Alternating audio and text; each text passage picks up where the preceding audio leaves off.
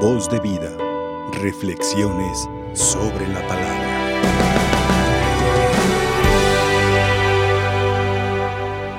Hoy nuestro divino Maestro nos da un grande impulso, una grande motivación.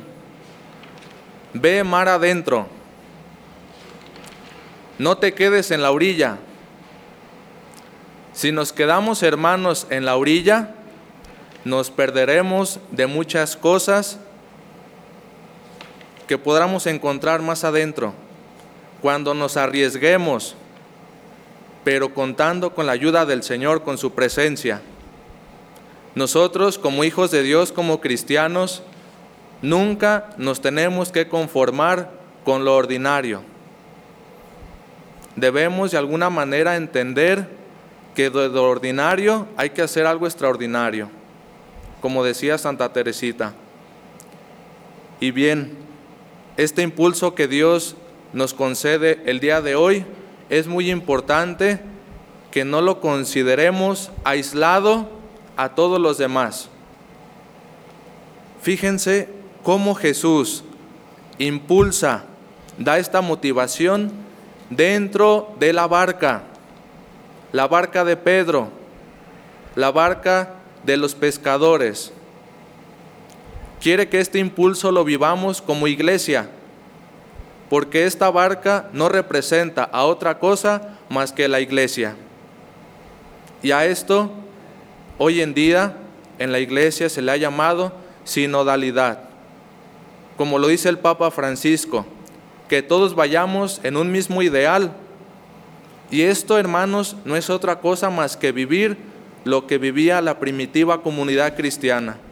Tener un solo corazón, tener una sola alma que no cada quien vaya por su lado, con su ideal, porque nos podemos perder y podemos caer en la tentación de que todo aquello lo hago por mí, por mis ideales, por mis, por mis fuerzas, por lo que yo busco. Qué importante es hacer y realizar este impulso de ir mar adentro, pero dentro de la barca, guiados por Pedro. Y bien, no hay otra cosa, hermanos, más que pensar y reflexionar qué importante es nuestro testimonio. Que en nosotros se haga realidad el Evangelio. Estos hombres se encontraron con Jesús y a partir de este encuentro los hizo pescadores de hombres. No terminó todo allí en ese encuentro sino que ahora les puso esta tarea, pescar a otros para que también conocieran a Jesús.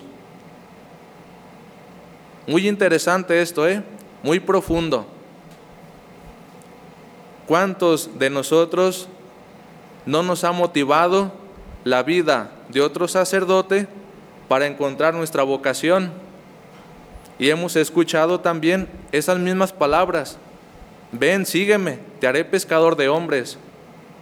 Pero no solamente aquí, también en las demás vocaciones, en la vida consagrada, en la vida matrimonial. Nuestra vida de vocación debe de ser también un impulso para muchos. Yo a veces he escuchado comentarios, sobre todo de los jóvenes, dirigidos a ellos. Es que los muchachos ya no se quieren casar ¿A poco no? Y decimos, ¿por qué? Pues porque no quieren compromiso, todo a gusto, sin tener una responsabilidad. Pero yo muchos de ellos me fijo que son muy dedicados en su trabajo, aún así estudian. Entonces no habla tanto de compromiso. Y haciendo el gran experimento, a veces en los grupos juveniles, como allí en Tequila, que yo soy el asesor de ellos, se encuentra con la grande sorpresa. Padre, ¿sabe por qué no quiero casarme? Tener una vocación así.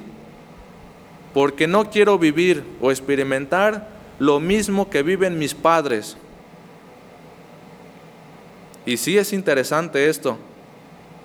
Veo una vocación de la que me hablan y veo que pues no, la voy a llevar mal porque puede ser como ellos, como mi familia, no, pues ahí muere. Mejor le busco por otro lado. U otros dirán, no, yo al seminario no, porque pues veo al Padre Julio y no, pues la verdad no, no motiva, ¿verdad? Es muy importante nuestro testimonio. De esa manera vamos a ser pescadores de hombres, hermanos.